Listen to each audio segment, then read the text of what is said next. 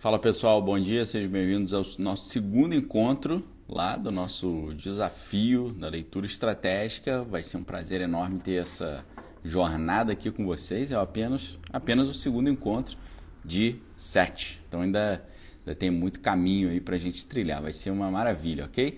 Hoje vocês é, devem ter visto aí já né, na, no título, mas eu vou fixar o título aqui para quem está chegando depois. Deixa eu fixar o comentário.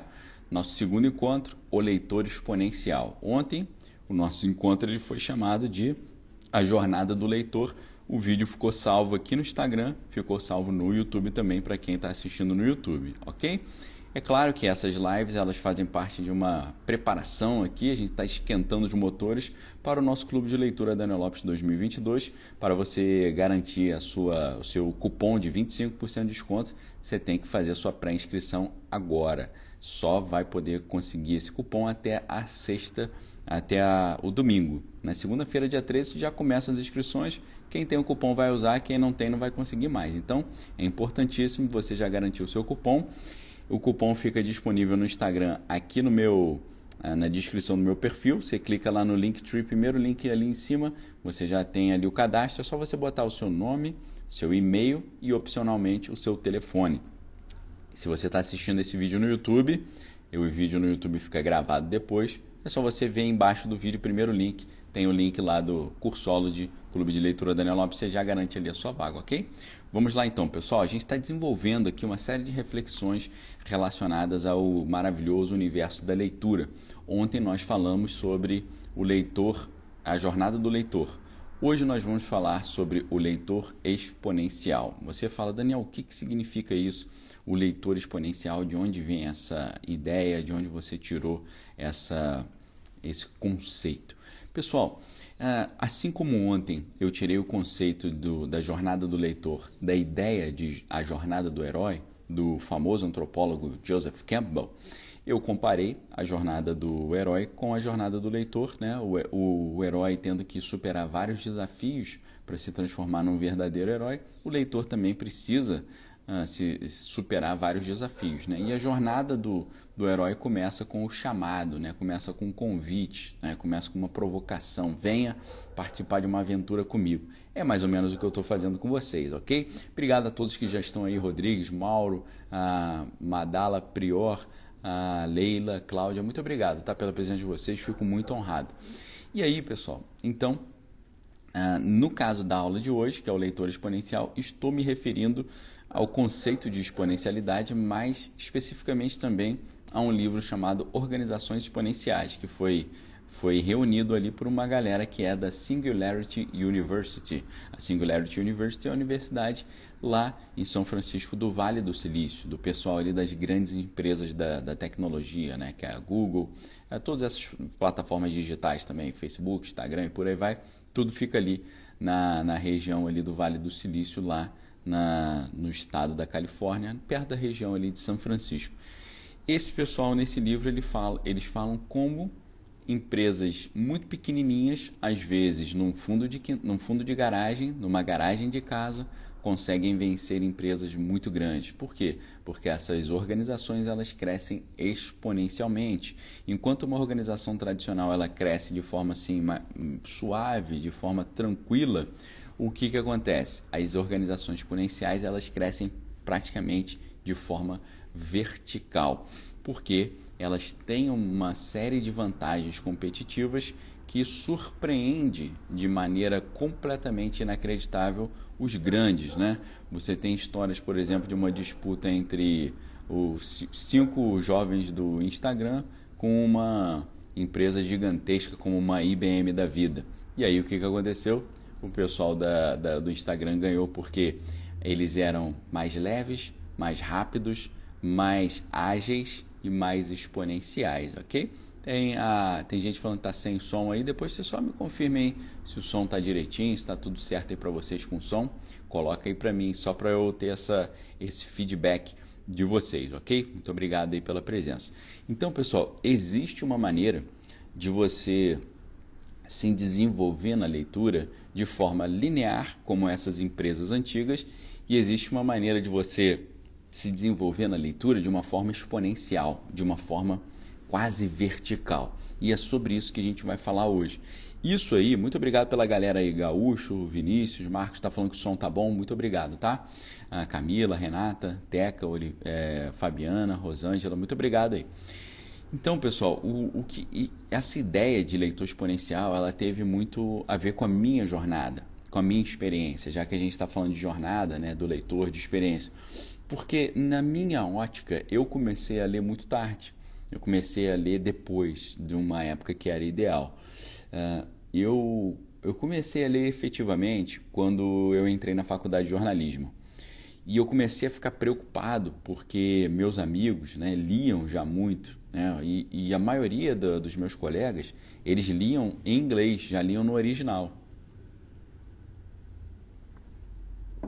Falei para vocês ontem que eu tinha amigo, né, como o Fábio, por exemplo, era um amigo que ele estudou no colégio alemão no Rio de Janeiro, ele lia alemão. Muitos liam a, ah, a gente vai ler o Madame Bovary do Flaubert. Os caras liam em francês. Então eu falei, eu comecei a olhar, eu falei, ó, eu tô perdendo essa corrida aqui, porque a galera da minha, da minha sala, da minha turma, da minha classe, lê pra caramba e eu não tô lendo nada, né? Não, não, não lia nem o gibi da turma da Mônica, não estava lendo nada. E eu falei, como é que eu vou reverter isso?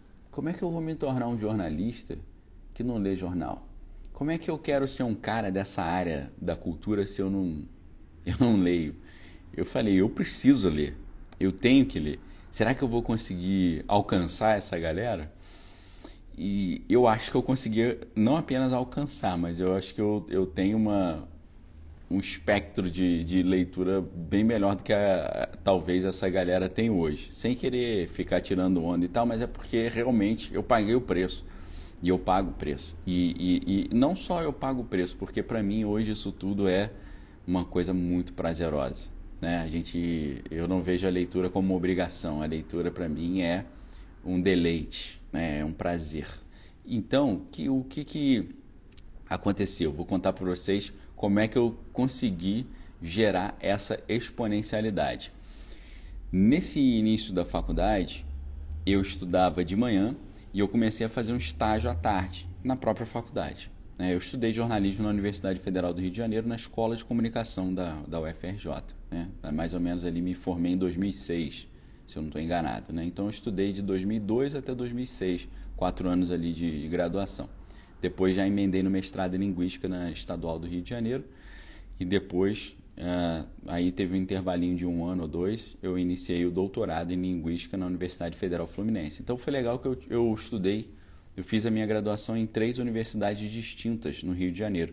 A graduação na Federal do Rio de Janeiro, o mestrado na Universidade do Estado do Rio de Janeiro, a UERJ, e o doutorado na Universidade Federal Fluminense. Né? Quando eu fiz o doutorado, eu voltei para minha cidade natal ali, onde eu sempre morei nessa época, né? em Niterói. Então eu fiz graduação e mestrado no Rio, mas o doutorado eu fiz em Niterói mesmo. Né? Então é, o doutorado eu consegui fazer na minha terra natal. Apesar de que eu já tinha iniciado uma graduação na Universidade Federal Fluminense na área de produção cultural, mas eu não concluí porque eu estava fazendo várias coisas ao mesmo tempo e teve uma hora que tem uma hora que não dá. Né? Eu tentei eu tentei ir em busca do tempo perdido para usar uma fazer uma referência ao título daquela série maravilhosa do uh, em busca do tempo perdido, né, do Marcel Proust. Então eu tentando ali em busca do tempo perdido, lembrando até que o último tomo, né, do da série em busca do tempo perdido é o, é o tempo recuperado, né? Então eu consegui recuperar esse tempo mas eu, eu fazia coisas demais ao mesmo tempo. Então tem hora que não dá. Eu, numa época, eu estudava de manhã produção cultural na UF, Universidade Federal Fluminense em Niterói, jornalismo na UFRJ e curso técnico profissionalizante de música na Escola de Música Vila Lobos. Eram três coisas ao mesmo tempo, né? Então era um negócio realmente assim. É, você vê que o cara estava desesperado para correr atrás em busca do tempo perdido mas eu vou mostrar para vocês uma vantagem que eu não tive e que vocês vão ter, que vai fazer a sua jornada na leitura ser muito mais exponencial do que a minha, muito mais, você não tem ideia. Você pode fazer o que eu fiz em cinco anos, você pode fazer em um ano, tranquilamente, com um detalhe que eu vou contar para vocês daqui a pouco. Então, pessoal, é, o que, que aconteceu? Né? Eu fui nessa, nessa velocidade, nessa, nessa garra. Eu preciso ler. Eu estudava de manhã na, na universidade e à tarde tinha um estágio. Nesse meio tempo, não tinha como eu voltar para casa para almoçar em casa porque era longe. Eu tinha que ficar por ali. Então eu tinha que almoçar por lá. Eu almoçava ali pela faculdade e eu ficava esperando da hora do estágio. Por exemplo, eu não me recordo exatamente, mas acho que a, a faculdade terminava meio-dia, meio-dia e meia, alguma coisa assim, e o estágio começava só às três horas da tarde. Então eu tinha um intervalo ali de duas horas e meia, né? um intervalo muito bom. Eu falei, o que, que eu vou ficar fazendo nesse intervalo? Né? Naquela época não tinha smartphone, né? a gente está falando aqui de 2000, ano 2000, 2001 não tinha smartphone. Eu acho que eu parece que os smartphones, os iPhones sempre fizeram parte da nossa vida, mas na realidade, eu acho que o iPhone é de 2007, se eu não estou enganado, né? Então, nem sonhava em ter iPhone. No máximo, estava começando a ter iPod, essas coisas assim, né? É, acho talvez nem isso. Eu lembro que eu ia, ia para a faculdade com um aparelhinho de MP3, fuleiro eternamente, assim, muito fraquinho mesmo e ali ouvindo palestras, ouvindo música, né? lendo também. Então, pessoal, eu pensei, cara, nesse intervalo que eu tô parado aqui, eu preciso ler, né? Eu preciso ler, eu preciso correr atrás, cara. Eu não, não, eu não leio nada, a galera tá lendo em inglês já. E mal sabia eu que eu já conseguia ler inglês, né? Que eu já, já me virava bem no inglês, mas eu nunca tinha sentado parado para ler, né? Então, aquela, aquela autoestima baixa, né? Não tem ninguém te incentivando também. Então, eu já conseguia ler inglês, eu não sabia. Ler um livro, assim, uma ficção, né? Então, eu falei, preciso pegar um livro para ler. Aí eu fui, morava com meus pais, obviamente, ainda, né? Nessa época eu tinha 19 anos, sei lá, 18, 19, 20. Morava com meus pais ainda. Apesar de que eu casei com 23 anos, tá, pessoal? Inclusive agora no dia 4 de dezembro de 2021 a gente fez 23 anos juntos, ok? Se a gente tivesse tido um filho naquela época, eu estava com um filho de 23 anos já. Vejam só que, que situação, né? E, mas eu fui ter filho bem depois, né? Minha filha tem 13 anos, né? A Sofia. O Danielzinho está com 4. Então, é, isso ajudou muito também, tá? Essa é, esse desejo de vencer na vida, esse desejo de ser autossuficiente, esse desejo de, de, ganhar o próprio dinheiro, de ter a própria casa e tal, esse incentivo, né, junto que eu e a minha esposa Bárbara a gente desenvolveu juntos, isso ajudou muito e nos fez, né, com 23 anos, conseguir casar, mais por causa dela, né, que ela conseguiu passar num concurso público, eu ainda estava ali tentando é, me consolidar, né? Tentando arrumar um trocado. No... Demorou para eu conseguir ter uma quantidade de renda suficiente que fosse tranquila. Porque o meu desejo sempre foi dar aula. Então eu sempre estava pensando, mestrado, só depois do mestrado, doutorado que eu vou conseguir dar aula. Mas graças a Deus eu consegui dar aula antes disso, né? Mas demorou um pouquinho para eu começar a ter uma renda mais ou menos é, razoável, tá bom? a Casal Borges, falando dia 3 do 12, fizeram 27 anos de casado. Então, esse, esses aí ganharam da gente, né? Então, parabéns aí para vocês, tá? Então, maravilha. Aí, o Silas falando que casou com 21 anos, está com 32, tem dois filhos, uma filha de 11, fez faculdade após o casamento. Agora é tentar aprender mais sobre tudo. Então, é mais ou menos uma história parecida, né? O Wagner também está na área. Viveram juntos as horas da jornada do herói. Exatamente, Wagner, isso aí. Com certeza, vivemos juntos. Na verdade, Wagner, a gente está vivendo até hoje, né? A jornada do herói tentando aí superar os desafios, né? Lançar projetos novos e tal. E a gente conta com o seu apoio aí, Wagner, para nos ajudar nessas, nessas aventuras aí, né? Superando os, os desafios, os gigantes, né? Os obstáculos. Então, é, é sofrido, mas a gente sabe que faz parte, né? O Albert Einstein costumava dizer que o único lugar onde a recompensa vem antes do, do trabalho é no dicionário, né? Então, uh, é realmente um negócio que a gente tem que ficar atento, né? Então, uh, eu falei, eu preciso começar a ler. Eu tenho que dar um jeito de começar a ler.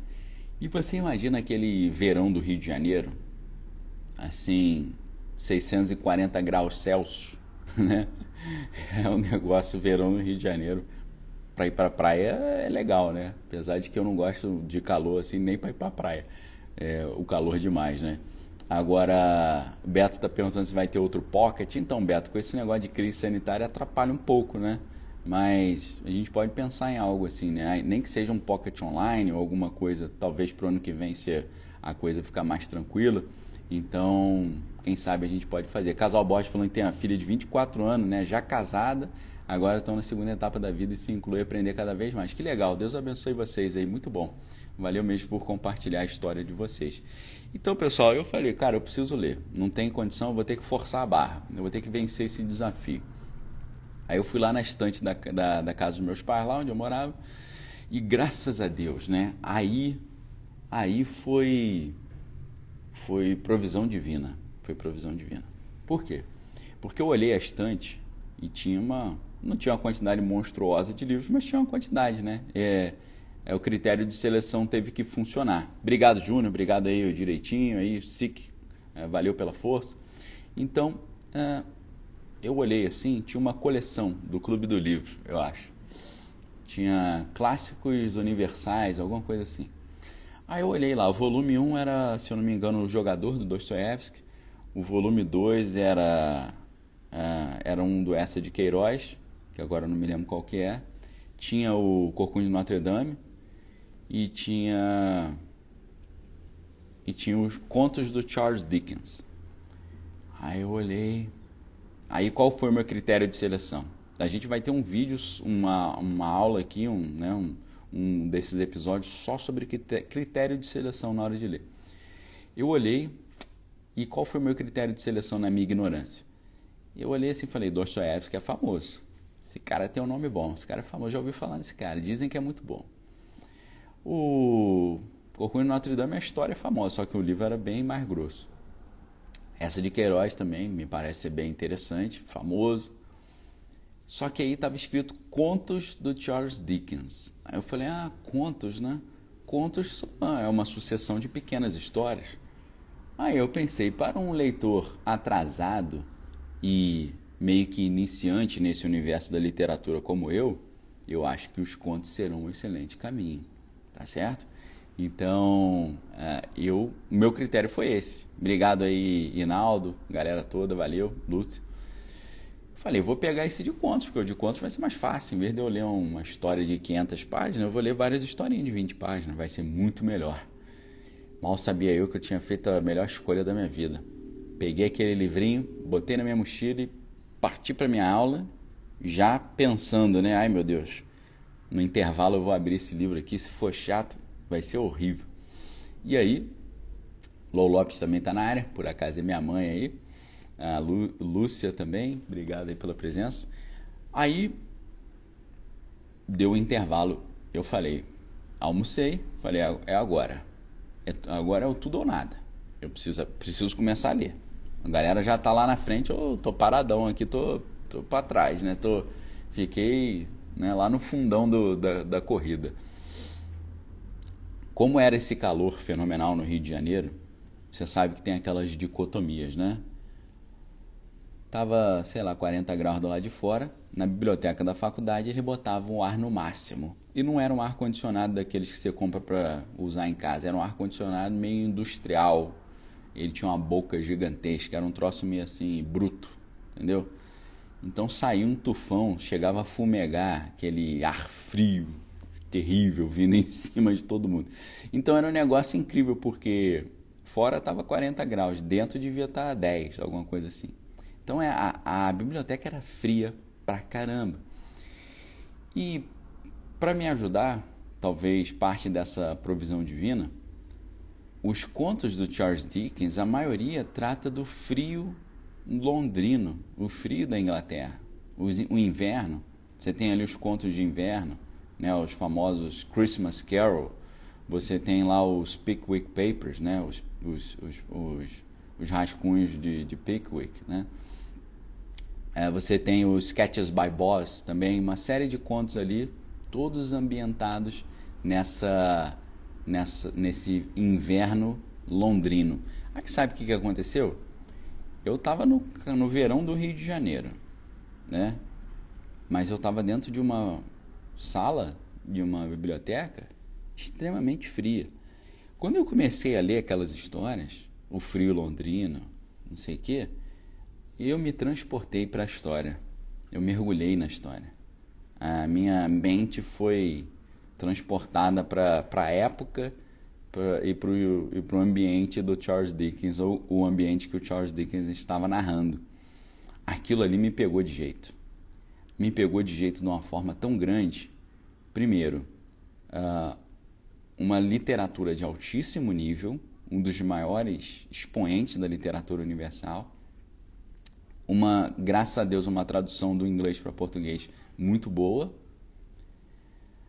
Contos, histórias menores e uma conexão.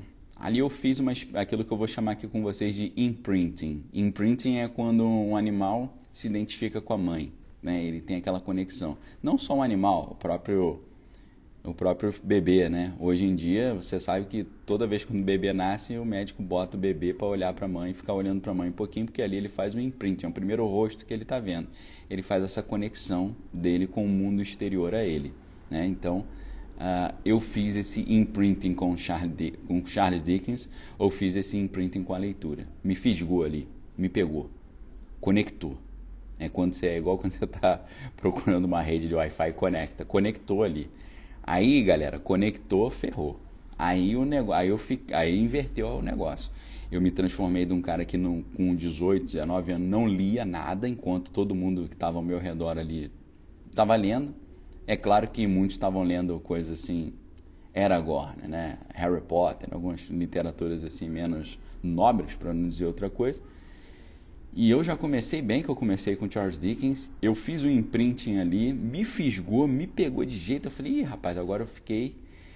Agora me pegou. E aí eu, eu me transformei de um bibliófobo, um cara que tinha aversão a livro. Não, não, eu nunca tive aversão a livro, mas o cara que não tinha conexão. Para um bibliófilo inveterado. Hoje minha esposa está aqui, ela sabe. Inclusive, ela botou a, mensagem aí: Bom dia a todos, obrigado por estar aqui. São 23 anos de namoro. Ano que vem fazemos 17 anos de casados, né? Então, a gente começou a. Aproveito para mandar um beijo aqui, né, para minha esposa. A gente começou a namorar em 1998, né? A gente tinha 16, 17 anos e a gente casou com 23 anos, né? Então, casamos em 2003, né? 2003 ou 2005? Agora 5, 2005, tá? Perdão. 2005.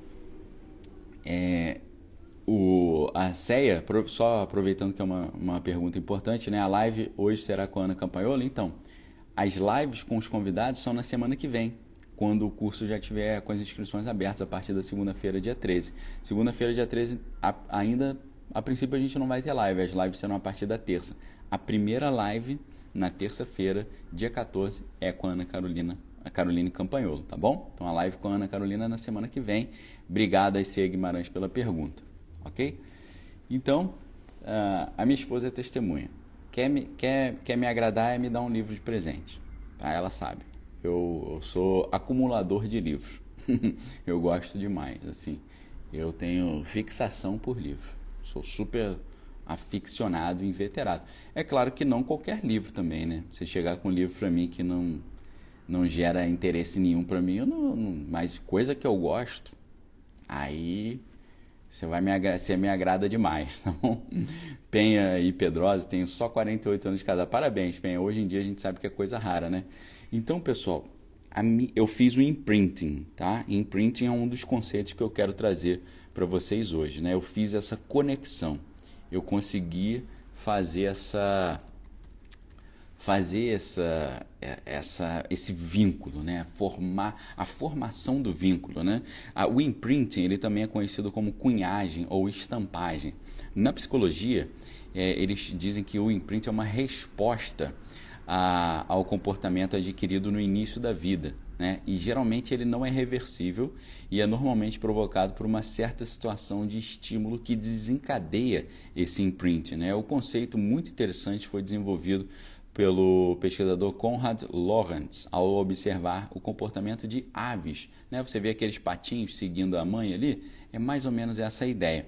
Então, essa cunhagem, como se chama, né? ou cunhagem filial, é, é, quando esse animal jovem adquire várias, várias características comportamentais do seu pai e da sua mãe.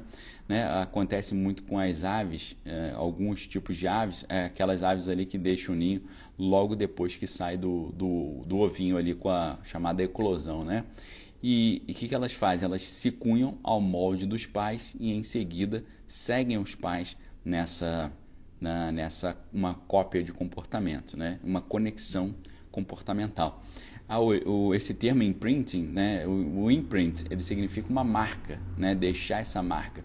Foi o termo que o, o, o austríaco, né, Konrad eh, Zacharias eh, Lorenz, ele criou, é zoólogo, etólogo e ornitólogo. Etólogo é o estudioso do comportamento dos animais, né? Ethos significa costume em grego, então da origem ética, né, os bons costumes, né, moral, ética, é, os bons costumes e tal. Então, etologia significa o estudo dos costumes dos animais. Então, é o estudo de etologia. E tem a etologia humana também, né? Então, ah, você com a leitura, você precisa fazer esse imprinting, ou com o autor, ou com a leitura em si. Eu fiz o meu imprinting com, com o, o Charles Dickens. Charles Dickens foi a minha primeira experiência na leitura, foi um negócio que me fisgou, eu me apaixonei pelo cara e eu falei, agora eu tenho que ler tudo desse cara, né? Eu não li, eu demorei a ler a segunda obra do Charles Dickens, porque eu li o, os contos do, do, do Charles Dickens, me empolguei tanto que eu comecei a esquecer de ir para o estágio. Vocês têm noção disso? Eu esquecia de ir para o estágio. Eu comecei a chegar atrasado no estágio porque eu não queria parar antes de terminar a leitura de um desses contos do Charles Dickens. O que aconteceu? Eu comecei a faltar ao estágio, eu abandonei o estágio para ficar lendo. Eu comecei a levar os livros, eu comecei a ler. O que, que, que eu fiz quando eu terminei o, o Charles Dickens? Eu voltei para aquela seleção, aquela coleção, eu peguei o Jogador do Dostoiévski. Excelente livro também. Excelente livro. Leitura tranquila. Tema assim uma sensibilidade muito grande sobre a, a, as, o, as paixões humanas, sejam as paixões negativas e as paixões saudáveis. Muito legal. Uma estrutura narrativa também muito interessante, com uma reviravolta bem legal lá no final da, da história. Muito interessante. Assim, te, ele, ele termina meio aberto também, você tem que imaginar o que aconteceu depois. Pô, me pegou de um jeito muito legal. Foi o primeiro romance que eu li assim né, tirando os contos, que eu li na minha fase já quase adulta ali, né, saindo da adolescência, e me pegou legal. Aí, aí eu fiz um segundo imprinting com Dostoiévski. Então, esses dois caras, eles são muito importantes para mim. O Charles Dickens e o Dostoiévski, porque foram duas experiências maravilhosas que eu tive logo no início.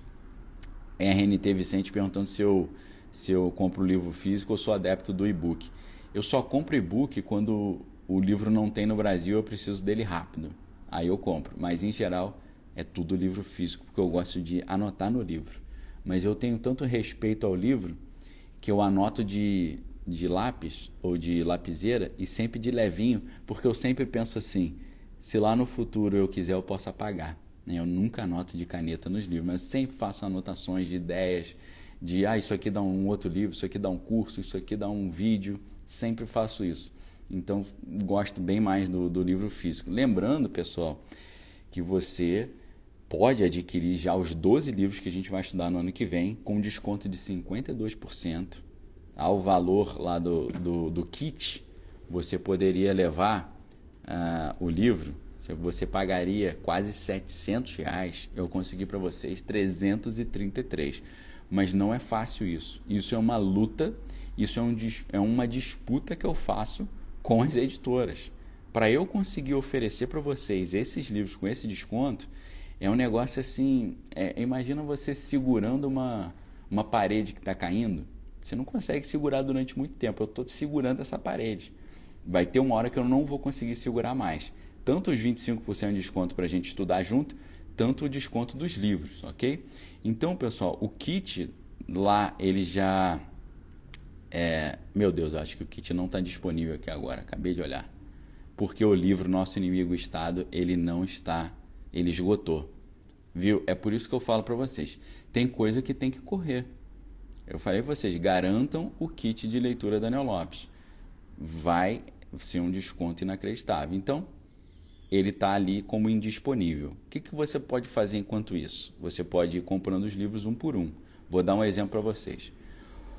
O que o, que o desconto está mais fraquinho é o Abolição do Homem do C.S. Lewis, porque é da editora Thomas Nelson e ela não consigo um desconto tão bom. Ele está com 28% de desconto. 28% de desconto nessa editora é o máximo que eu consigo e não consigo segurar isso por muito tempo. Depois vocês vão reclamar comigo, ah, eu queria o livro naquele preço. Eu estou falando para vocês, tem que ser agora. Tá certo? E é claro, se você levar esses livros aqui, você consegue uh, frete grátis. A partir de 150 reais na maioria das capitais brasileiras você consegue frete grátis. 300, 330 reais, que é o valor que está saindo mais ou menos, você consegue frete grátis para todas as capitais do Brasil. O Wagner está me lembrando que o link para você acessar o kit dos livros está aqui na minha bio, na minha descrição do perfil aqui no Instagram, ou se você está assistindo no YouTube, está no link aqui embaixo, tá bom? O Gerson está falando quais, qual livro comprar primeiro, ele não sabe a cronologia. Então, isso aqui, a cronologia é um spoilerzinho que eu estou dando para vocês, tá? A sequência né, dos livros que a gente vai estudar. Mas eu digo para vocês, o primeiro livro que a gente vai estudar é o Visões sobre Descartes. Tá? Visões sobre Descartes por quê? A gente vai começar pela filosofia, tentando entender esse que foi o pai da filosofia, um dos pais da filosofia moderna. O Visões sobre Descartes, para você ter noção, está com 50% de desconto. É um livro de 45 reais por R$ 22,45. Depois é do Partido das Sombras ao Governo Clandestino. É o segundo livro. O terceiro é Maquiavel, a Confusão Demoníaca. O quarto é 1984. Então, esses quatro aí já dá para você fazer uma brincadeira boa. Quem quiser se antecipar para o primeiro livro que a gente vai estudar a partir de janeiro, Visões sobre Descartes, tá? Tá aqui com 20, 50% de desconto, saindo de 45 por 22. Seja onde você vê isso, um livro de 45 reais saindo por 22. Tem Dostoiévski, tem uh, o 1984 Orwell. Vai ser um negócio assim muito legal, muito legal. Você não pode perder essa oportunidade. Então, você pode ir adquirindo já os livros aqui uh, separadamente tá certo? Agora, esse preço eu só vou conseguir segurar, eu não sei até quando. Se eu fosse você, eu garantia já essa semana. Semana que vem eu não sei se eu consigo segurar ainda. Isso aqui é uma briga que eu fico fazendo com, a, com, a, com as editoras. Eu falo, eu preciso dar desconto de Black Friday para essa galera. Eu estou segurando desconto da Black Friday para vocês. É por isso que eu falo, tem que ser agora. Você vai levar 12 livros pelo preço de 6. É um negócio inacreditável. Tem livro aqui, pessoal, que tá livro grande, está com 56% de desconto. Meias Verdades, Velhas Mentiras do Anatoly Golitsyn. Está saindo de R$ 85,00 por R$ 37,00. Agora, o mais absurdo de todos é a vida intelectual do Certilonge. Está tá com 58% de desconto, saindo de R$ 42,90 por R$ 18,00. R$ 18,00. Então, um já esgotou, que é nosso inimigo o Estado. Está esgotado aqui. Vai voltar? Vai voltar mas eu não posso dizer quando. Mas ele vai voltar em breve. E eu tô cobrando o pessoal lá. Mas o que aconteceu? A galera saiu correndo para comprar, acabou. Tá? Então, esse é o detalhe. E tem um detalhe que eu quero dizer para vocês. Quanto maior o desconto no livro, significa que tem menos unidades. Todos esses que estão com 50% é porque tem pouca unidade. O que está com 56, o Meias Verdade, Velas Mentiras e o Marxismo Desmascarado, e o que está com 58, que é a vida intelectual, esses têm pouquíssimas unidades. Tá? Eu aprendi isso muito tempo depois. O pessoal da editora falou comigo: quando, quando o desconto está muito alto é porque a gente está com pouco livro.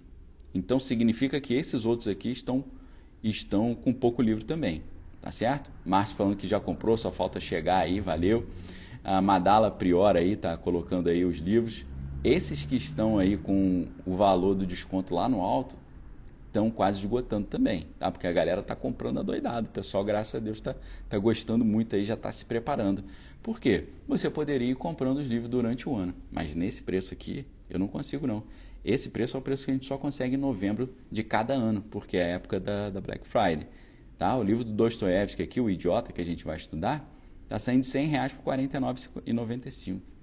quem dera, na minha época que eu comprei esses livros, eu tivesse essa, esse benefício. Nunca tive isso. Então, aproveite, ok? Então, galera, eu fiz, voltando aqui, o imprinting com o, com o Charles Dickens e com o Dostoiévski. Né? Então, aí o que aconteceu? Como o pessoal falava muito sobre crime e castigo do Dostoiévski, aí eu, aí eu passei, em vez de eu voltar no Charles Dickens e ler o que era o grande livro, né, que o próprio Harold Bloom colocava na sua lista, a lista dos 10 maiores livros da história, tinha lá, tinha também né, a, a série Em Busca do Tempo Perdido do, do Proust, e tinha também Grandes Esperanças do Charles Dickens. Só que eu comprei primeiro, e eu comprava sempre os livros no sebo, assim, mais baratinho, não, tava, não tinha dinheiro naquela época, não estava com o dinheirinho bem contado. Então eu comprava o livro bem surrado, assim, no sebo, todo destruído, ou versões mais baratas. Naquela época, a editora Ediouro, ele tinha os, ela tinha os clássicos de bolso. Os clássicos de bolso saíam bem mais baratos. Só que é, o problema é que a letra era pequenininha. Eu acho que para sair mais barato, eles tentavam colocar a letra pequenininha, diagramação assim, uma linha colada na outra. Então você tinha mil linhas por página, assim, a letra pequena e assim, o espaçamento entre as linhas pequenas. Então, assim, é, você paga barato, mas detona o, a vista também. Então, comprei aquele clássico de bolso ali, Crime e Castigo, Dostoiévski Aí, galera, quando eu li o Crime e Castigo, aí, aí o negócio. Aí o angu queimou, fundiu o motor, né, bateu pino, colou o giglê, né, para vocabulário de, de, mecânico aí, né? Aí eu falei, ah, meu negócio é isso aqui, eu quero ler, tá? A Madala, Madala Prior tá perguntando, como é que eu adquiro o Certilange, Daniel? Muito simples. Aqui no meu perfil no Instagram, tem lá embaixo ali né, o, o, link para você adquirir os livros. Tem um dedinho assim para baixo mostrando onde estão os livros. E ali você vai clicar no meu Linktree, né? Tá, tem um foguinho assim, uma chama, e tá lista VIP Clube de Leitura 2022 e um dedinho para baixo. embaixo tem Linktree, Daniel Lopes. Quando você clica ali, vai abrir o Linktree. O primeiro link está escrito Clube de Leitura Daniel Lopes é para você fazer a sua pré-inscrição com 25% de desconto. O segundo link é Kit Clube de Leitura 2022. Quando você clica nesse segundo link, você já você cai, você cai direto no clube. Eu vou mudar esse link, amor. Não, não bota o link caindo no, no kit, não, que o kit está esgotado. Troca lá depois, bota o, o, o link, é, o kit Clube de Leitura, caindo no link do não do kit clube de leitura, mas do clube de leitura, entendeu? Que aparecem os outros livros todos. Vou fazer uma correção aqui, tá, pessoal? Porque esgotou. Então, vou pedir para minha esposa trocar para mim esse link, porque hoje você clica lá, você está indo direto para a página do kit com os 12 livros, mas o kit está esgotado porque tem um livro faltando. Então vou pedir para ela trocar, para em vez de você cair no kit clube de leitura, você cair no clube de leitura 2022, você vai enxergar todos os 12 livros mais a opção do kit, só que a opção do kit está é, tá esgotada ali, a gente tem que aguardar um pouquinho, tá bom? Mas é claro também, você pode clicar no kit, tem um, um botão, em vez de comprar, está escrito avise-me. Então você pode clicar no avise-me e eu acho que clicando ali você pode cadastrar o seu e-mail para você receber o aviso de quando ele vai estar tá pronto. Se você clica no avise-me lá na minha livraria, tá, vai abrir uma caixinha escrita assim: aviso de disponibilidade, informe seu e-mail para lhe avisarmos quando o produto estiver disponível para compra. Se você quiser o kit todo mesmo, bota seu e-mail ali que assim que estiver disponível, a equipe lá da livraria vai mandar para vocês, ok?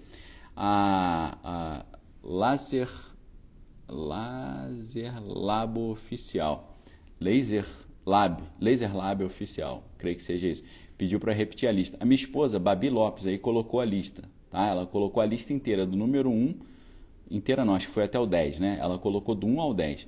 Sobe aí no chat, você vai ver as postagens dela. Ela colocou lá visões sobre Descartes, do Partido da Sombra ao Governo Clandestino. Tem toda essa listinha lá, tá certo? A gente vai é, colocar, atualizar? Como assim? A gente vai publicar isso no Instagram. Tá. É, isso, é, essa lista vai ficar publicada no meu Instagram. Creio que hoje já sai. Inclusive, quem participa do grupo VIP do Clube de Leitura já tem toda essa lista lá, porque eu sempre mando. E quem cadastrou o e-mail também lá na pré-inscrição também recebe e-mails com essa lista, tá bom? Mas o primeiro livro, para vocês terem uma ideia, é o Visões sobre Descartes. Se você quiser olhar os livros todos também, é simples. Basta você entrar lá na minha livraria que você vai ver. Uh, logo entrando na livraria Daniel Lopes, você tem ali o, um botão. Tem dois, dois botões à esquerda. Primeiro botão é oferta de Natal, segundo botão é clube de leitura. Você clica ali no clube de leitura, você vai ver os 12 livros. E a minha esposa também está atualizando o link aqui do, do Instagram. Já atualizou? Deixa eu conferir aqui então. Espera aí que eu cliquei no link errado aqui. Vamos ver se está certinho, porque aí clicando lá no, no Linktree, no Instagram, você já cai no lugar certo. Pronto, ela já atualizou.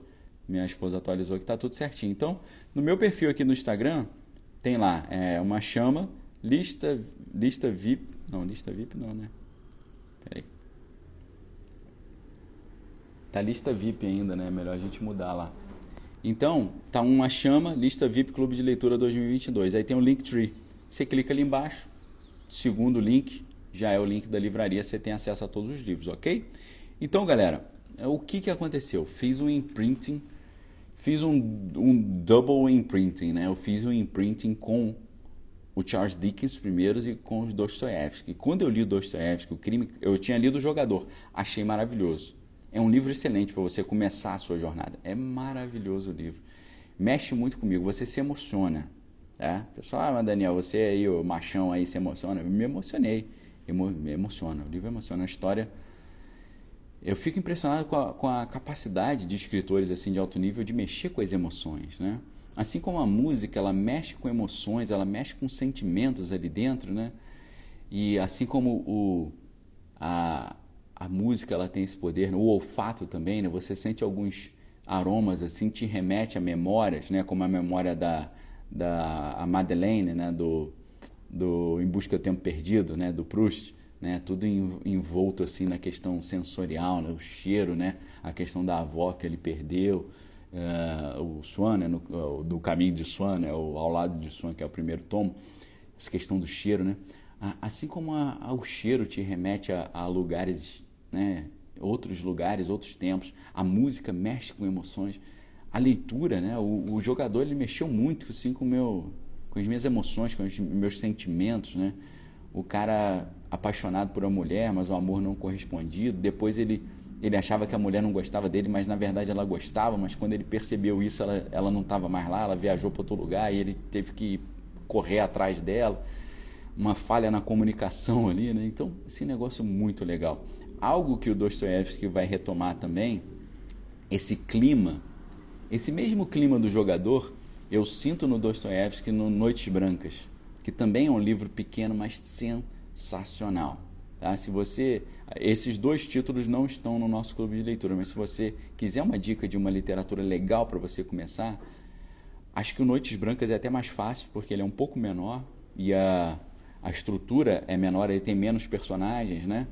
Ah, inclusive uma dica para vocês, né? Outro dia eu tava pegando, eu peguei o Vermelho Negro do Stendhal para ler, que também estava nessa lista do, do nessa lista do, do Harold Bloom, dos 10 maiores livros da história, tava lá o Vermelho Negro do Stendhal. Uh, eu peguei para ler, e o livro já começa com uma série de personagens. Eu, logo no início eu me perdi nos personagens. Então, às vezes, às vezes é bom você abrir uma, um, uma página no computador e clicar no livro, ah, vermelho negro Wikipedia. No Wikipedia você vai ter a lista dos personagens. Às vezes é bom, ou você anota à mão, ah, esse personagem é o, é o prefeito da cidade, esse, esse, essa, esse, essa mulher é a mulher do prefeito. Quando tem muito personagem, eu, eu no início assim já me confundo, quando você, o cara já começa o livro com 500 personagens. Então é legal você anotar para você saber quem é quem, senão você se perde. No jogador tem um número normal, razoável de personagens. Mas Noites Brancas, em geral, são três personagens. É o protagonista, a mãe da, da, da menina que ele se apaixona e a, e a própria menina, que fica amarrada dentro de casa quando a mãe sai para trabalhar. É negócio assim, é uma história meio estranha, mas é muito legal. Muito legal. São poucos personagens, a história é curta. Então, assim, essa essa maneira como a literatura mexeu com meu, meus sentimentos, meu interior, isso me fisgou de uma maneira que eu falei, caramba, agora eu quero ler tudo do Dostoevsky, eu quero ler tudo do, do Charles Dickens, mas eu eu acabei fazendo um imprinting com outro cara também. Posso dizer que foi o terceiro, assim. Foram, esses foram esses três, é uma, é uma tríade. O terceiro foi um mais próximo nosso aqui. Porque eu pensei, será que não tem nenhum brasileiro nesse nível? Depois que eu li Charles Dickens, Dostoevsky, eu pensei, será que tem algum brasileiro nesse naipe, assim, desses caras, que tem esse nível de sensibilidade, esse nível de, de qualidade do texto? Né? Porque o texto, o texto tem que ter uma narrativa interessante, um arco narrativo legal. O texto precisa ter uma qualidade do, da, da, da, estética do, do, texto, a seleção das palavras, né? a qualidade poética do texto. Será que alguém consegue reunir isso? No, algum brasileiro conseguiu alguma vez reunir isso? É claro que o pessoal, muitos dizem, ah, o brasileiro que mais merecia ganhar um Nobel da literatura era o Guimarães Rosa, né? Por causa do né, seu trabalho totalmente uh, inovador também, criando palavras ali, né? Com Grande Sertão Veredas, né? O Sagarana e por aí vai. Sensacional também, muito maravilhoso. Mas eu não fui para o Guimarães Rosa primeiro. Eu fui e aí eu dei uma sorte também de ter escolhido o livro certo. Eu, eu comprei. Uh, o, o Harold Bloom, ele começou a falar, ele começou a falar sobre o Machado de Assis. E no Machado de Assis ele falou sobre Memórias Póstumas de Brás Cubas. Tá? Ceia Guimarães, obrigado, Ceia. Vai lá e depois volta. Você pode assistir esse vídeo depois, ou aqui ou no meu canal no YouTube tranquilamente, tá bom? Obrigado pela presença aí. Quando eu li o Memórias Póstumas de Brás Cubas, eu falei: caramba, esse cara é bom. esse cara é muito bom. Eu falei: que orgulho de ter um brasileiro nesse naipe, né? Com uma história parecida com a do Charles Dickens, né? Uma pessoa que veio assim de baixo, né? Não tinha classe menos favorecida, não tinha estrutura, foi ali na cara e na coragem, na, na guerreirice mesmo, vencendo os obstáculos, superando ali os, eh, todos os desafios, né? Tanto o, o Machado de Assis quanto o Charles Dickens, eles, tiveram eles foram meio contemporâneos, tiveram uma história, uma biografia meio parecida, assim, né? De pessoas que vieram lá de baixo e foram crescendo, né? Ganhando respeito. E gênios também, né? Gênios. Pessoas que não fizeram uh, doutorado em literatura comparada, pessoas que não, não tiveram uma formação robusta, mas estavam com aquilo ali já inato, né? Estavam né, comissionados, né, predestinados a fazer isso. Então, quando eu li o Memórias Póstumas de Brás Cubas, eu falei: caramba, esse cara é muito bom. E aí, eu tinha já o, o Quincas Borba, eu já tinha ele junto comigo. E aí eu, eu comecei pelo Memórias Póstumas sem saber, eu não sei se você sabia disso, que Memórias Póstumas ele vem antes do, do Quincas Borba. Né? Então, foi muito bom porque eu li Memórias Póstumas de Brás Cubas, depois li o Quincas Borba, que é a sequência. Né? O Quincas Borba era o nome de um cachorro, que de um, de um cara, né? que depois vira o nome de um cachorro e tal. Mas muito legal a história, sensacional as duas histórias. É claro que Memórias Póstumas de Brás Cubas bem mais robusto do que o Quincas Borba, mas os dois sensacionais. Aí li o Dom Casmurro, né? Achei sensacional. E aí eu falei, peraí, eu agora quero zerar a fase realista do Machado de Assis. Porque o Machado de Assis ele tem uma fase romântica, onde ele estava ainda vinculado ao estilo do romantismo, e ele tem uma fase realista, né, onde vem essa, essa literatura mais robusta dele. Eu falei, eu quero zerar a fase realista do Machado de Assis. Então fui sair correndo atrás de comprar tudo. Né? O Esaú e Jacó, eu já tinha lido Dom Casmurro, Memórias Póstumas de Brás Cubas, Quincas Borba, comprei o Esaú e Jacó, sensacional também. Memorial de Aires, que foi o último, muito bom também. E eu não me lembro. Né, tem os outros que os da fase romântica, né? Helena, Yaya Garcia. Os livros de contos do Machado de Assis são incríveis, são sensacionais, os contos também maravilhosos. Eu tenho várias edições diferentes de, dos livros de contos do, do Machado de Assis. Então, pessoal, ah, com duas coisas importantíssimas para fazer te transformar num leitor exponencial. Primeiro, o imprinting, que é você ser fisgado, você se conectar. O imprinting é uma marca, né? O imprinting na, na etologia, no comportamento animal, é quando o animal se identifica com a mãe ou com os pais e ele sai copiando os pais. Mas o que está por trás do imprint não é, não é uma cópia de comportamento, é uma marca, é uma conexão, é um link, é um vínculo, tá certo? É uma, é uma amálgama. A, o leitor exponencial ele vai acontecer, foi o que aconteceu comigo, criando esse, essa marca, esse vínculo, tá certo? Então esse vínculo me fez passar de um cara que estava atrasado na leitura, lá atrás na fila, todo mundo falando de livro, eu nunca tinha ouvido falar nem no nome dos livros, nem nos autores. Ah, porque o Madame Bovary eu não fazia a mínima ideia que, que era isso.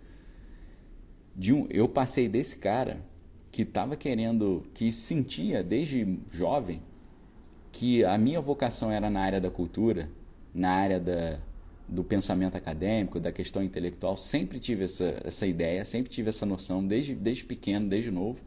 Mas ficava ali olhando, né? Olhando, né? Como sempre, desde criança, sempre quis ter uma banda e ficava só olhando. Depois eu tive uma banda, graças a Deus, eu consegui realizar esse sonho. Sempre gostei do surf, muitos amigos surfavam, mas demorei a começar a surfar. Depois consegui surfar, virei competidor, tal, viajei, tinha patrocínio, uma história bem legal. Surfo até hoje, né? Você deve ter visto fotos e vídeos aqui no Instagram. E a leitura também foi assim, eu sempre gostei, mas ficava aquela coisa meio distante. Mas quando eu mergulhei do jeito certo, e ainda que tardiamente, para mim, na hora certa, foi a hora que eu precisava, eu fiz essa conexão, esse link, essa amálgama, esse vínculo. Eu me vinculei ao modo de pensar do Dostoiévski, eu me vinculei ao modo de ser ali do Charles Dickens, eu me vinculei ao Machado de Assis. Esses três vínculos me transformaram num leitor exponencial ao ponto que os caras que eu pegava dicas sobre livros, daqui a pouco estava perguntando para mim dicas. Inverteu o negócio. E isso é maravilhoso. Eu acho maravilhoso quando você tem, por exemplo, um discípulo que está começando e daqui a pouco o cara deixa de ser um discípulo e vira um mestre. Ele deixa de ser um aluno para se transformar num professor. Mas a gente sabe que todo professor é um eterno aluno porque ele tem que aprender para ensinar. E nisso, claro, você está seguindo uma, uma dinâmica bíblica.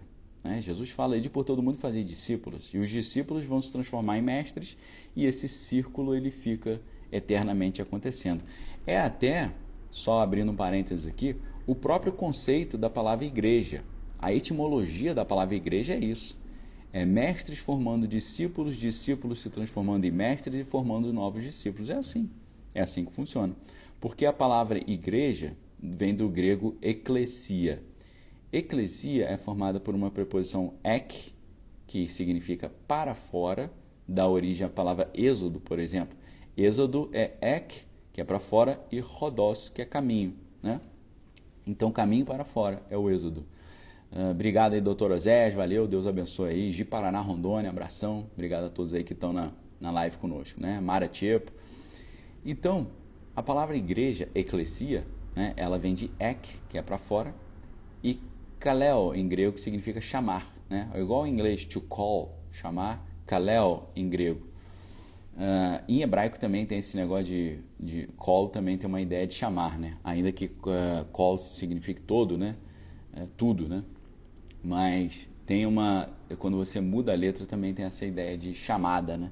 Então, a Madala Prior está falando aí do Crepúsculo, né? Com certeza, o Crepúsculo ainda que seja uma literatura assim que a gente não vai considerar uma literatura de alto nível, né? Mas a série Crepúsculo, tanto o filme quanto o livro, eles apresentam esse conceito, né? É muito legal isso quando a menina faz um imprint, quando o, o lobo ou o lobisomem faz um imprint com a menina, né? No Crepúsculo ali. Então, ocorreu a lembrança da cena do bebê protagonista com outro ator também que desejava e tal. É exatamente isso, né? Mas eu, eu, me lembro, pelo que eu me lembro da história, o, o lobo faz um imprint com a menina e ele se torna protetor dela porque ele se conectou com ela, né? A gente precisa fazer esse imprinting com, com a leitura em si ou com algum autor. Eu fiz um imprinting triplo com esses três autores. Esses três autores me deram a paixão pela, pela leitura. Dostoiévski, primeiro Charles Dickens, depois Dostoiévski, depois dos Machado de Assis, que para mim a gente tem uma uma autoestima baixa aqui no Brasil, né? Mas o Machado de Assis está no mesmo naipe desses caras. Machado de Assis é um monstro da literatura. O cara é uma coisa absurda. É uma coisa inacreditável. É uma coisa que talvez a gente nem tenha de novo alguém nesse naipe aqui no Brasil. Mas graças a Deus que nós tivemos o Machado de Assis e a obra dele está aí para ser fruída né, ou contemplada. Então, pessoal, primeira questão para ser o leitor exponencial, o imprinting. Com o autor ou com uh, a, a leitura em si. Conectada à questão do imprinting é a questão de você ter um tutor. Eu não tive tutor, mas vocês têm.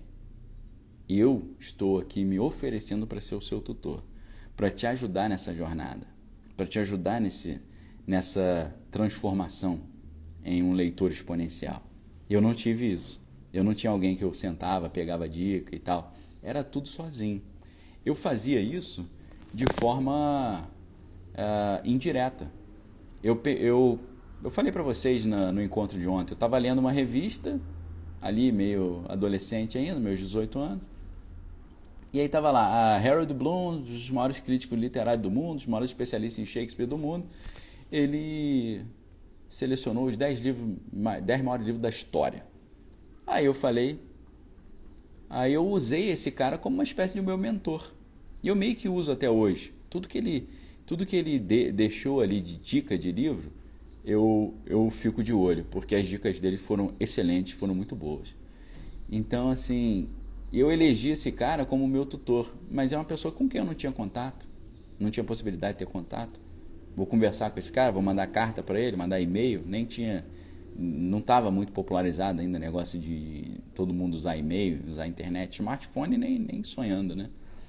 É quase uma década antes dos smartphones. Então, eu talvez demorei 10 anos para ter um certo nível de leitura, uma quantidade de livros lidos, que você pode ter muito mais rápido. Não só com o imprint, né? O Gerson está falando que fez o imprint com a mão e a luva do Machado de Assis, muito show.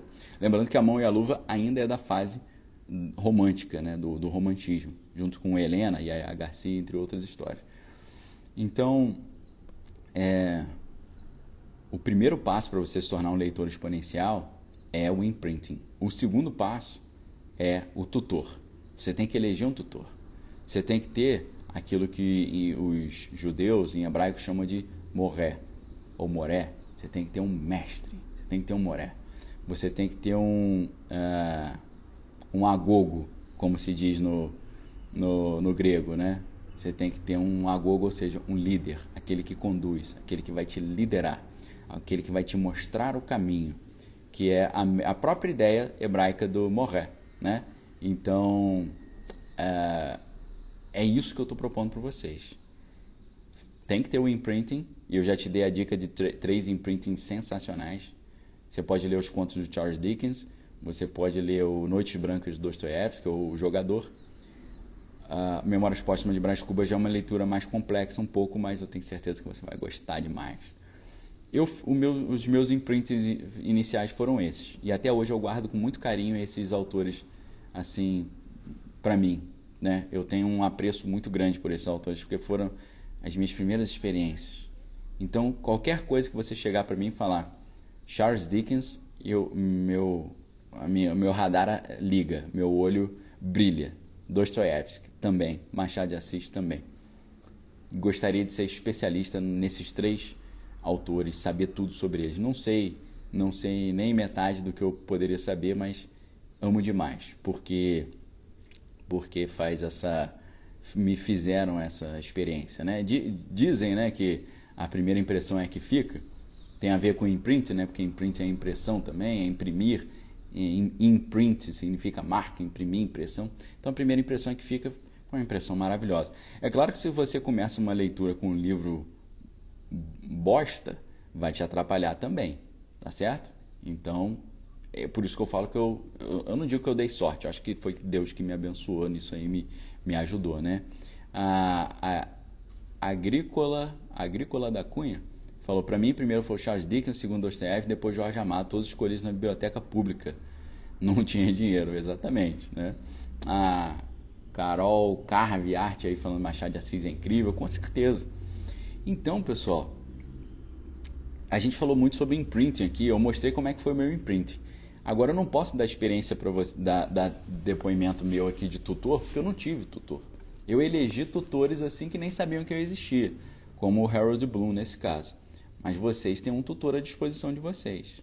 No clube de leitura eu vou estar totalmente à disposição de vocês. vou me dedicar a vocês.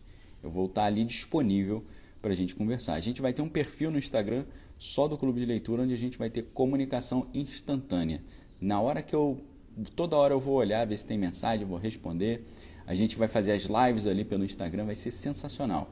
O Instagram exclusivo do Clube de Leitura só vai ser aceito para integrar quem tiver no curso, ok? E eu queria é, só concluir com vocês falando sobre essa importância de você ter um mestre. Isso é um preceito bíblico.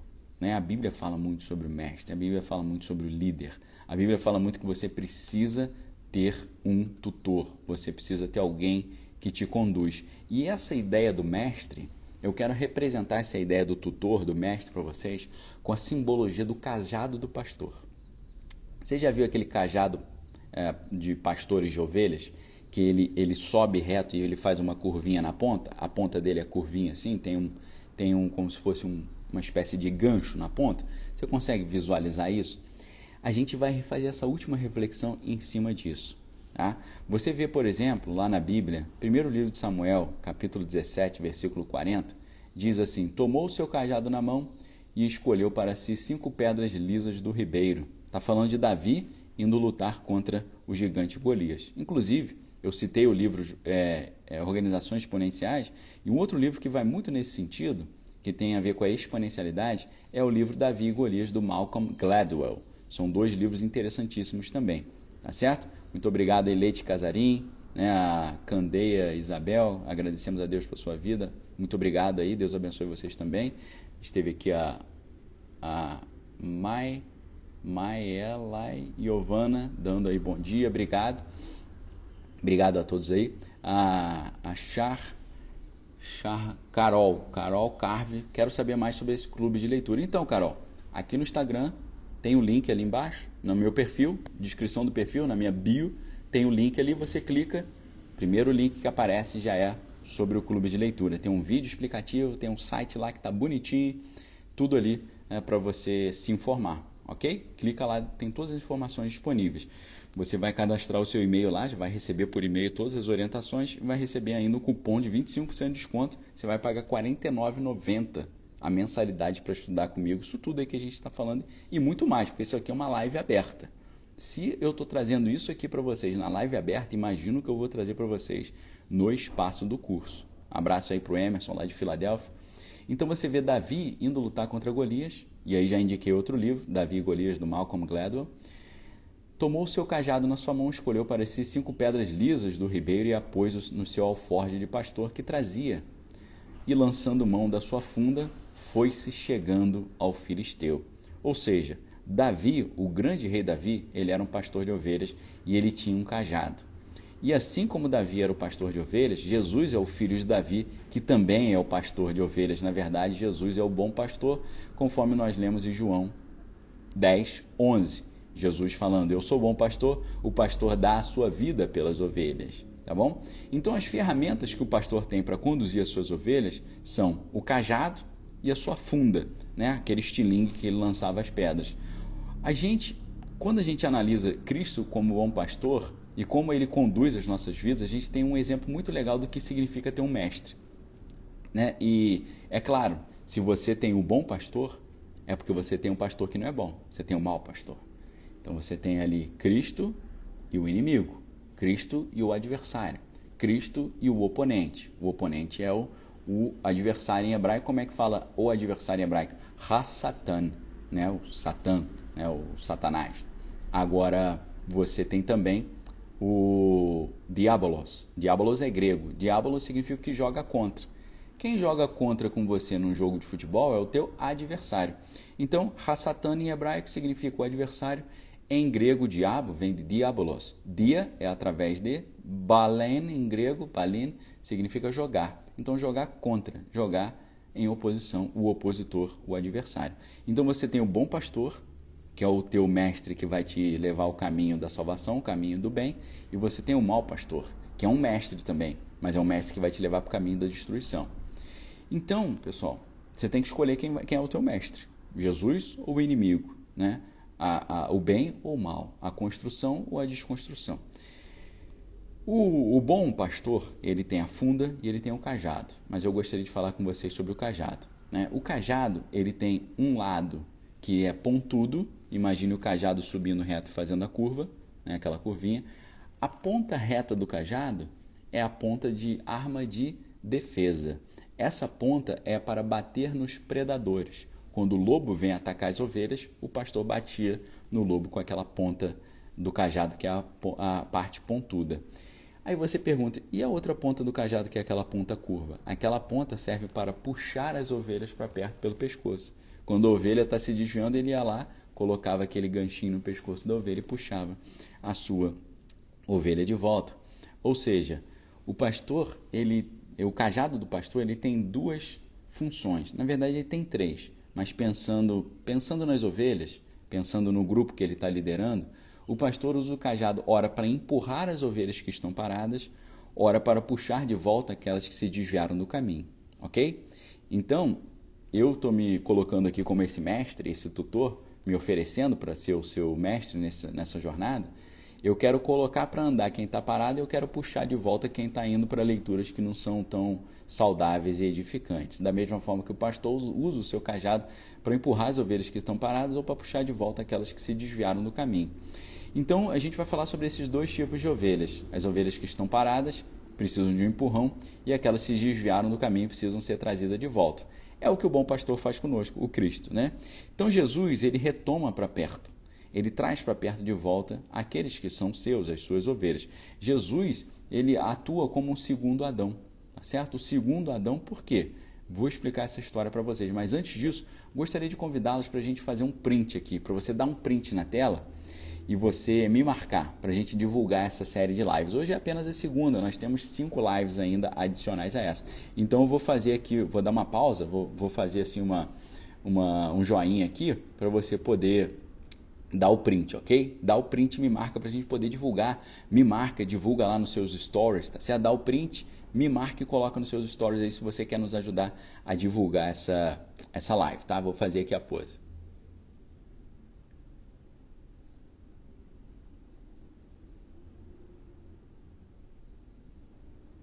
Valeu, galera. Obrigado aí quem fez.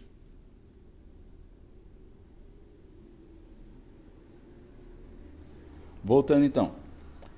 Por que eu estou falando que Jesus é como segundo Adão? Isso está escrito na primeira carta de Paulo aos Coríntios 15, 45. Assim está também escrito: o primeiro homem Adão foi feito alma vivente, o último Adão em espírito vivificante. A Bíblia compara. O pessoal está falando para fazer de novo. Vamos lá.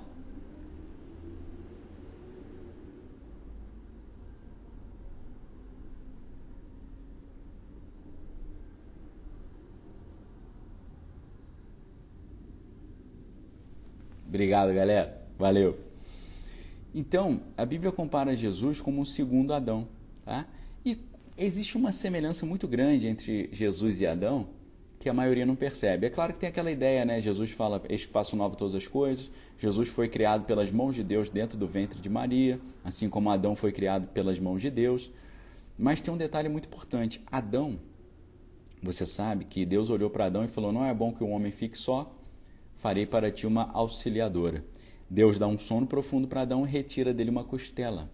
E da costela de Adão, Deus cria Eva. Tudo questão de genética, né? Genética e anestesiologia, né? Cirurgia, você vê que Jesus, que Deus, o Deus Pai, ele dá uma anestesia geral a Adão, um sono profundo. Você vê a, a, a, o início da ideia de cirurgia com anestesia geral tira a costela, ou seja, usa as células tronco de Adão, e a partir das células tronco de Adão ele cria a mulher. Ele não precisou criar o homem de novo, ele apenas trabalhou em cima das células tronco de Adão. Então, tudo assim é, com um aspecto científico muito interessante.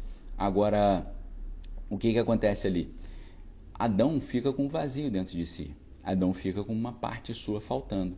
E Adão recupera a sua parte que estava faltando quando ele se torna uma só carne com Eva. Né? A Bíblia fala, no, ainda no capítulo 2 de, de Gênesis, deixará o homem seu pai e sua mãe, unir-se a uma mulher e serão ambos uma só carne. O que, que significa isso? Significa que ele está recuperando aquela costela que ele tinha perdido e agora ele se torna pleno novamente. Adão recupera sua costela quando ele retoma de volta Eva e se torna uma só carne com ela. Jesus ele faz a mesma coisa quando ele traz a igreja de volta para ele, porque assim como Adão tinha Eva, Jesus tem a igreja. Jesus se apresenta como noivo e a igreja é a noiva. E tem as bodas do cordeiro, o casamento do cordeiro com a noiva, ou seja, Cristo recuperando aquela parte que era dele, que saiu de dentro dele. Ou seja, ah, o, o, o vazio é preenchido nessa conexão. Ele torna-se pleno quando ele se conecta. Né? Então Jesus veio à Terra para buscar sua esposa, para resgatar aquela parte que havia saído de dentro dele. Para isso ele usa o cajado. Ele como pastor, ele usa o cajado para colocar as ovelhas para andar e para trazer a ovelha para perto. A parte curva traz para perto e preenche esse vazio no líder, né, no mestre. O mestre está sempre querendo um discípulo, porque o mestre, a essência do mestre é ensinar. Então ele está sempre procurando alguém que esteja aberto para ser ensinado certo? Muito obrigado aí, Carol, pela, pela reflexão. Vai ficar gravado, sim, Cíntia, fiquem tranquilos, tá bom? Então, uh, o mestre ele tem um vazio dentro de si, e esse vazio é preenchido quando ele traz para perto os seus discípulos. Assim como Adão recuperou a sua costela quando se tornou uma só carne com Eva, e assim como Cristo se torna pleno quando ele uh, fará as bodas do cordeiro, recuperando a sua noiva, que é a igreja. Só você lembrar a parábola das dez virgens, você vai ver Cristo como noivo e a igreja como a noiva.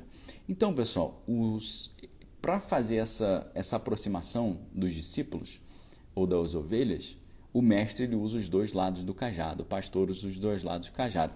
A palavra cajado em hebraico é makel.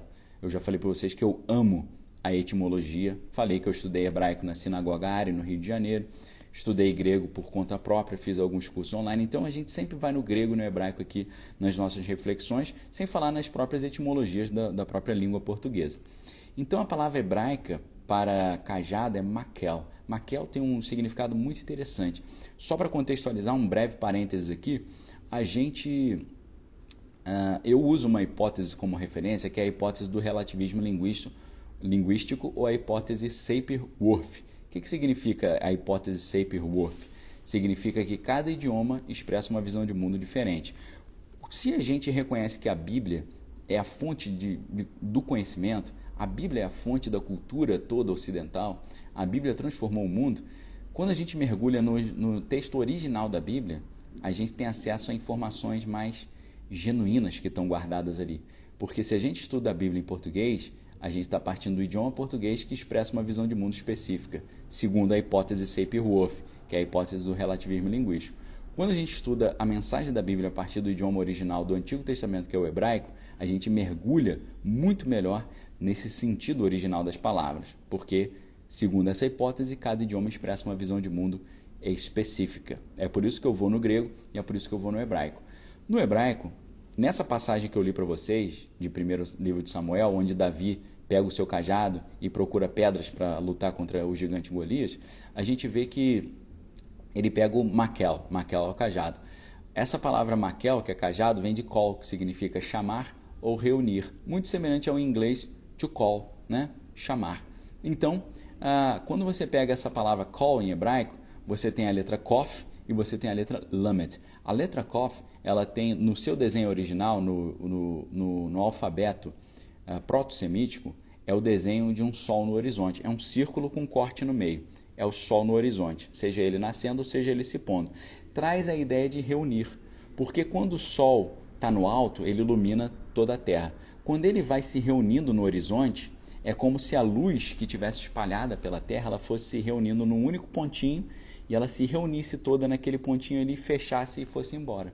Então essa letra hebraica Kof, ela tem essa ideia de reunir, porque é como se fosse a luz do sol se reunindo no, no horizonte ali. Então, a, a primeira letra dessa palavra que dá origem a cajado significa reunir, a segunda letra é a letra lamed. Lamed significa corda, significa conexão. a, a, a letra lamed no hebraico ela faz a função da, da preposição para. Né? Se eu falo assim, eu trouxe esse livro para o Daniel. Para o Daniel em hebraico é le Daniel. É só colocar o L ou lamed ali. Então, o lamed significa conexão, significa para, significa, significa ali uh, você trazer a, a corda ou amarrar ou juntar, ou também a ideia de autoridade, porque a letra Lamed, o desenho original dela é exatamente o desenho do cajado. Tem um cajadinho assim, muito bem desenhado.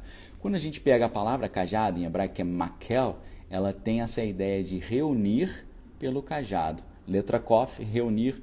Letra Lamed, o próprio cajado, é o desenho do cajado. Então, reunir pelo cajado. Quando o pastor chama as ovelhas, elas vêm rapidamente até ele, porque elas reconhecem a sua voz e o cajado do pastor traz para perto é uma ferramenta de autoridade pastoral. Com isso, o pastor dirige, disciplina e protege o rebanho. Essa palavra também tem, ela tem a letra, né, que é a própria letra Lamed, que resume toda a ideia do pastor, né? O desenho original é o próprio cajado e essa letra Lamed é muito interessante porque a letra que é a letra por excelência do cajado do, do pastor ou do mestre, a letra Lamed, ela dá origem à palavra uh, estudar e à palavra aluno.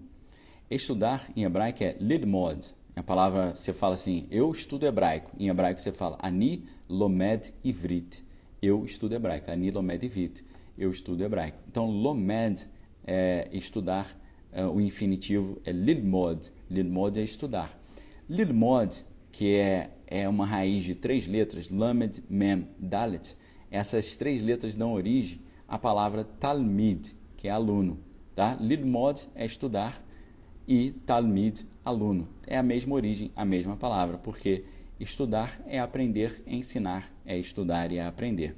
Então a melhor maneira de aprender é ensinar, né? Quando você ensina, você aprende muito melhor. Agora, o problema é que o mau pastor, ele também tem o seu rebanho, que também segue os seus caminhos e escuta a sua voz.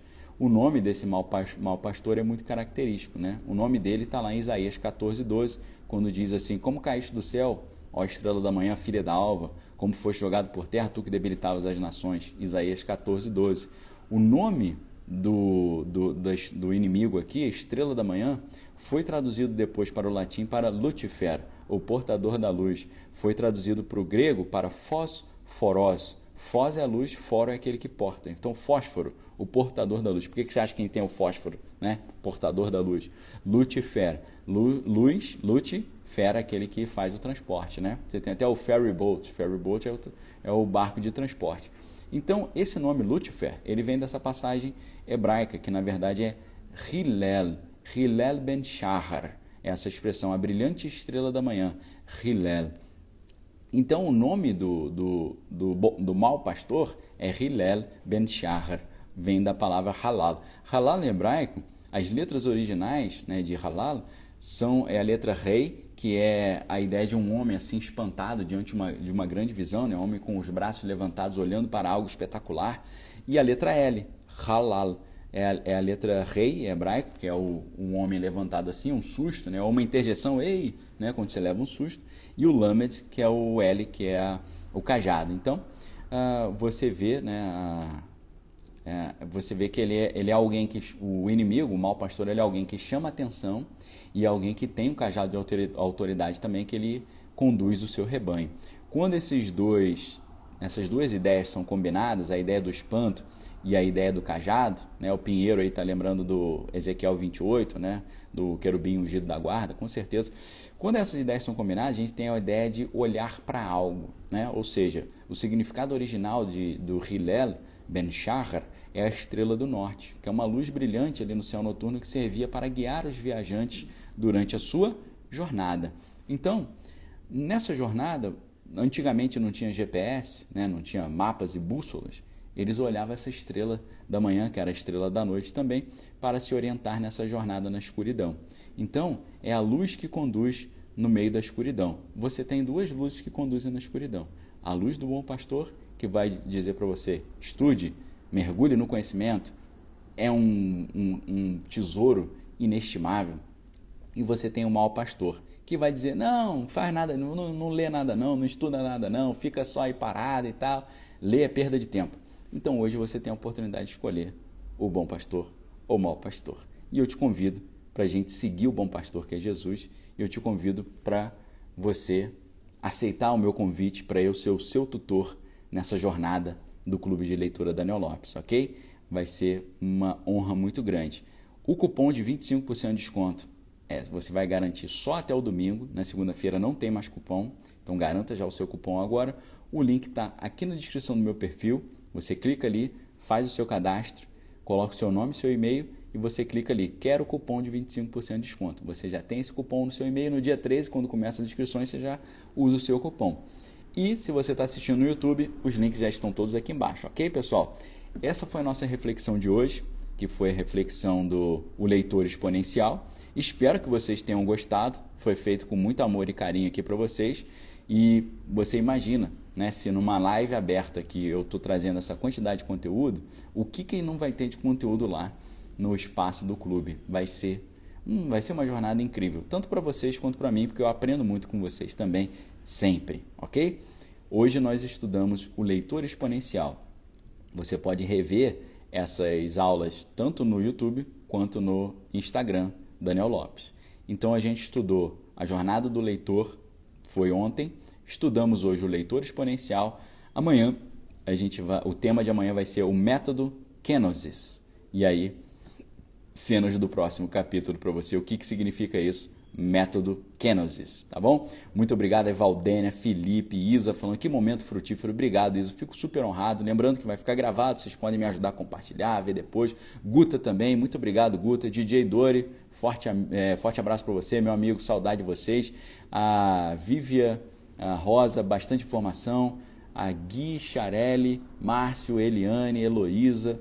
Yamamoto, Sat, Satiko, Satiko, obrigado, Isaías Mota, Dora, uh, Dora também, muito bom, Deus abençoe seu dia, seu dia também, Lúcia Araújo, Zeila, Pinheiro, o Gerson, muito obrigado, tá? Flávia, Flávio, perdão, Duarte, Geisane, Leda Nagre, obrigado, Leda está na área também, Leda vai estar conosco na semana que vem, vai ser uma honra, tá pessoal? Então aproveitando, né, a Leda apareceu aqui, semana que vem a gente vai ter uma série de lives com convidados muito ilustres, né? A gente vai conversar com a Ana Campanholo, autora, é, deputado estadual. Vamos começar com a Leda Nagli aí, foi é, a minha referência desde o início como jornalista, sempre, sempre foi e continua sendo. Vamos conversar também com a Renata Barreto, entre outros convidados muito especiais, ok, pessoal? Então, muito obrigado a todos. Amanhã a gente volta uh, pontualmente ali às 7h15, trazendo aí o método Kenosis para vocês, ok? Marli, um ótimo abraço aí, Marli, Deus abençoe vocês, Rogéria, Elane, Forte abraço, pessoal. Fique com Deus. Examine todas as coisas. Retém que é bom. Até amanhã, se Deus assim me permitir. Valeu!